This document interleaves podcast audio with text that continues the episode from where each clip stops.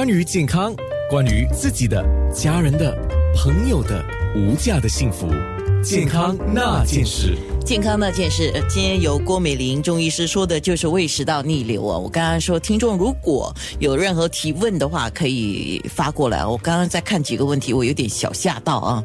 先说胃食道的问题吧。那如果有这种胃食道逆流，就是反酸啊或吐酸的人，适合吃水果吗？有人问。嗯，其实适不适合吃水果也要看，就我刚才也是说了，就看你自己对于那个水果情况。当然，我刚才也提到，一般上很多人对于比较酸性或者味道比较强烈的，他的胃容易不舒服。那我我个人呐、我觉得，因为如果我从中医的角度来看，像木瓜、像苹果这一些。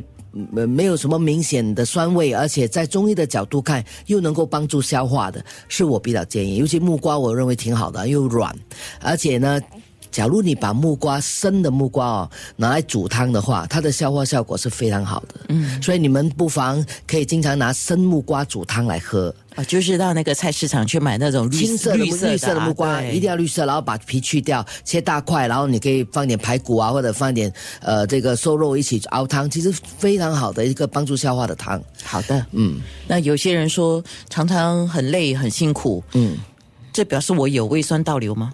很累很辛苦，第一件事一定问睡得好不好，睡得够不够。这是一个，第二个吃的好不好，吃的够不够？先先问自己这两个问题吧。如果都是呃够的话，睡得好的话，还是累的话，我们再问问看有没有其他问题，不一定是胃酸倒流。好的，时常感觉到晕，有时候眼前会一黑这样子哈，心跳的很快，快到不能够呼吸啊。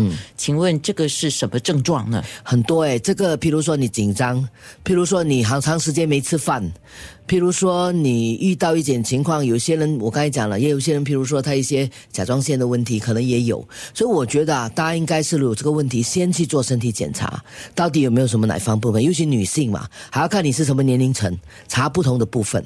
OK 那我觉得应该去做了检查以后再再再说。刚才我们就是说，你跟医师讲你的症状的时候，要说的关键的一定要说。是的哎所以这个听众啊，他说、哦，我忘了忘了，那我这些症状是在吃饱之后发生的。如果是吃饱过后的话，以中医的角度啊，那第一，你可能吃太快，或者你吃太饱，或者你的胃的功能真的很弱。我们中医说啊，胃气如果不足的话，胃气很弱。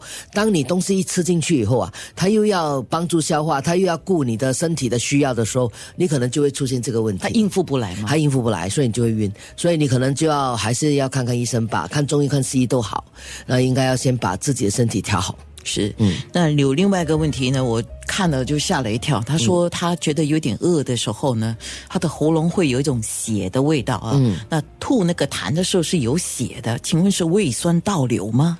那我看可能不不止吧，应该可能呃还有一些其他问题。那我觉得我们都不空中看病，是。赶快去做检查，而且真的不要拖了吧，哦。尽快去检查，查一下你的胃。因为如果说有胃溃疡的问题的话，是要赶快那当然，而且你说有出血的话，大家也应该知道胃酸倒流为什么要去呃比较积极的治疗，因为它也会引起胃的一些其他不好的问题，所以还是要积极的去检查，别做鸵鸟。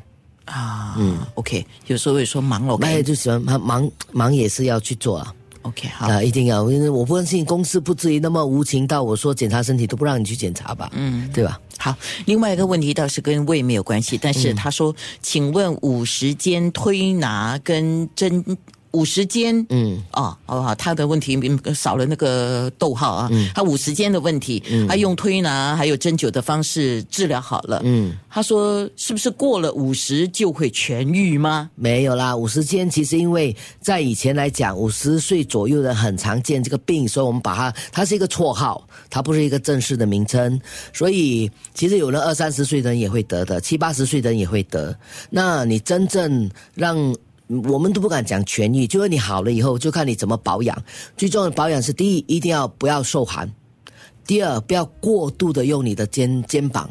就拿很重的东西啦，或者重复一种动作啦，很用力的。再来一个适当的运动，那是很重要的。所以适当的运动、保暖，才是会让你比较容易不再回来的一个条件，而不是过了五十岁。好，好，哎，那说到回来这件事情呢，嗯我在跟郭美玲中医师在约啊，因为一转眼要过年了，嗯所以到时候呢，大概是呃很快，下个月就是明年了是的，到时候我就请医师再上节目来说的就是如何健康过新年。健康那件事。